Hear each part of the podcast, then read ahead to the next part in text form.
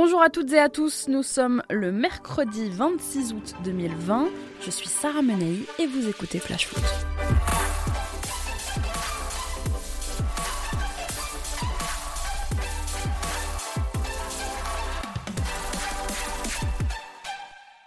De choc en Catalogne, tremblement de terre, il veut quitter le FC Barcelone, Dieu veut partir.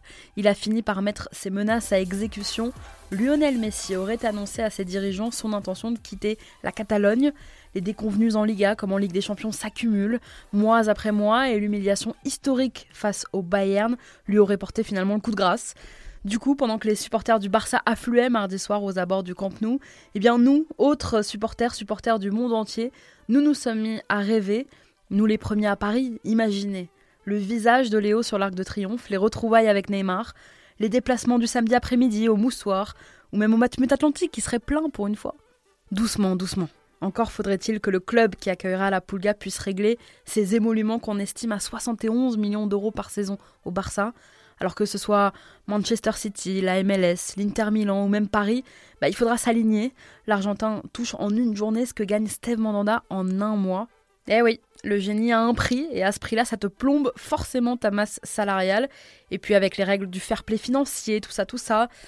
Lionel Messi ou Cristiano Ronaldo, bien sûr que c'est le rêve de Nasser El Khalifi. Mais peut-on vraiment imaginer voir le sextuple Ballon d'Or débarquer en Ligue 1 Bon, ça semble complètement impossible, mais rien ne nous empêche de rêver plus grand. Allez, parce qu'on ne va pas parler que de Paris, on donne comme tous les jours l'actu majeur de nos 20 clubs de Ligue 1, c'est notre tour des clubs.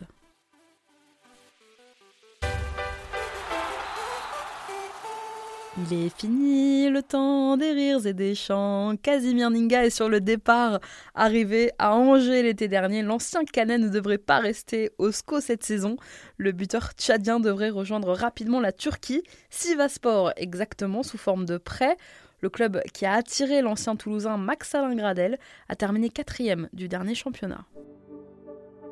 Il était apparu à une seule reprise en Ligue 1 la saison dernière lors de la première journée à Angers. Albert Lotin devrait quitter Bordeaux. Le jeune milieu de terrain de 18 ans formé au Girondins pourrait atterrir en Eredivisie et s'engager pour les trois prochaines saisons avec Utrecht, sixième du dernier championnat des Pays-Bas. En France, il y avait Troyes, Amiens et Toulouse qui s'étaient aussi intéressés à son profil. Lotin avait même rencontré Damien Comolli, nouveau président du TFC, mais il semblerait donc que le joueur ait choisi d'autres horizons.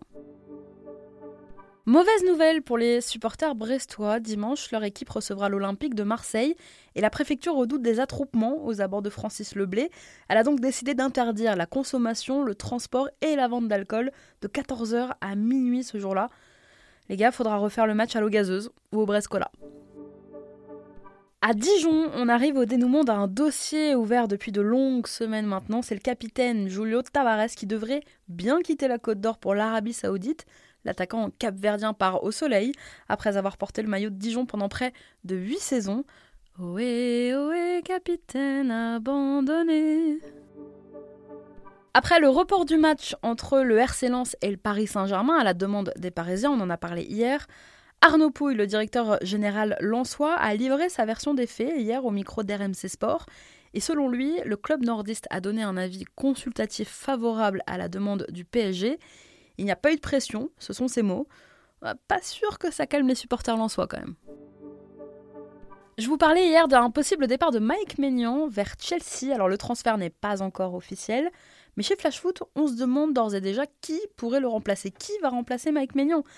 Eh bien la priorité semble être le gardien grec Orestis Karnesis du Napoli, lui qui sort d'une saison blanche en Italie où il n'a disputé aucun match sous Gattuso eh ben, le gardien international de 35 ans devrait poser ses valises demain à Lille pour y passer sa visite médicale et s'engager donc avec les Dogs.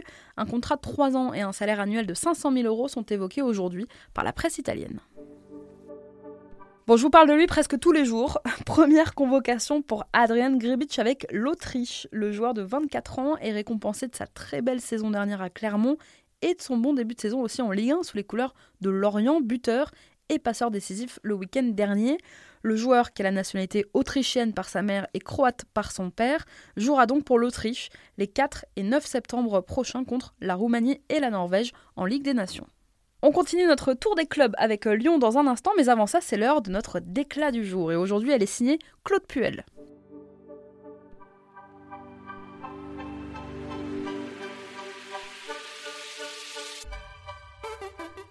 L'entraîneur de l'AS Saint-Etienne s'est confié dans une interview pour France Football aujourd'hui et il a notamment livré quelques clés pour comprendre sa philosophie de jeu. Il a déclaré Claude Puel en termes de jeu, l'idée c'est d'avoir une équipe la plus complète possible, capable à la fois de jouer haut ou bas, d'aller presser ou de récupérer en bloc, de faire des attaques rapides ou de construire le jeu et avoir la position. Mais c'est une philosophie ça? Bon, si vous avez compris quelque chose, je vais vous demander s'il vous plaît de m'expliquer le style Puel en deux parties, deux sous-parties, vous avez trois heures. En fait, il veut juste jouer au foot, Claude Puel. Bon, on verra ce que ça donne dimanche face à Lorient. Allez, on reprend notre tour des clubs direction Lyon. Après le possible départ de Kenny Tété, l'OL pourrait aussi perdre Léo Dubois. On apprend ce matin dans les colonnes du Parisien que le Paris Saint-Germain aurait fait du poste de latéral droit une priorité pour le mercato. L'international français de 25 ans présenterait donc aux yeux de Thomas Tuchel les arguments nécessaires pour assurer la succession de Thomas Meunier. Côté lyonnais, pas sûr que Garcia sorte du bois. Un peu de soleil sur la canebière, alors qu'André Villas-Boas ne sait toujours pas quand son équipe va pouvoir disputer son premier match de la saison. L'OM s'apprête à prolonger Steve Mandanda, à qui il ne restait qu'un an de contrat. Après avoir annoncé en grande pompe il y a quelques semaines la prolongation de Dimitri Payet, c'est donc un autre taulier du vestiaire marseillais qui reste à l'OM. Marseille n'investit pas pour l'instant sur le marché des transferts, mais rassure ses cadres. À quelques jours de leur premier match en Ligue 1, les Messins continuent de se renforcer. Les Grenats ont officialisé la signature du géant malien Boubacar Kouyaté. Le défenseur central qui arrive de l'Estac rêve de marcher, bien sûr, dans les pas d'un autre poids lourd malien passé par le club lorrain, aujourd'hui star du foot européen, Khalidou Koulibaly, bien sûr. Meskeun Club. Monaco continue de prêter ses jeunes pousses. Wilson Isidore, attaquant de 20 ans, devrait s'éloigner du rocher pendant une saison, direction la Corse, Bastia en national. Il avait déjà été prêté en Ligue 2 la saison dernière à Laval. Gaëtan Laborde va passer sur la table d'opération. L'attaquant montpelliérain s'est cassé le nez hier à l'entraînement. Il devrait se faire opérer donc dans le courant de la semaine prochaine. S'il joue samedi à Rennes, ce sera donc avec un masque de protection. Les médias brésiliens s'affolent aujourd'hui puisque le FC Nantes souhaiterait attirer dans ses filets une jeune pépite brésilienne, Lincoln, un avant-centre de 19 ans qui évolue actuellement à Flamengo. Nantes ne serait pas le seul club intéressé, mais les Canaries auraient la préférence du joueur. On est prêt à retrouver Youssef Attal sur les terrains enfin. Youssef Attal, qui était absent pour la reprise dimanche dernier face à Lens, le latéral algérien souffrait d'une élongation aux ischios il pourrait être déjà de retour et figurer dans la liste des joueurs retenus par Patrick Vieira pour le déplacement de samedi à Lameno. Gouiri et Attal, on a hâte. Avant de vous donner des nouvelles de Nîmes, on est mercredi et mercredi, c'est la rubrique vintage.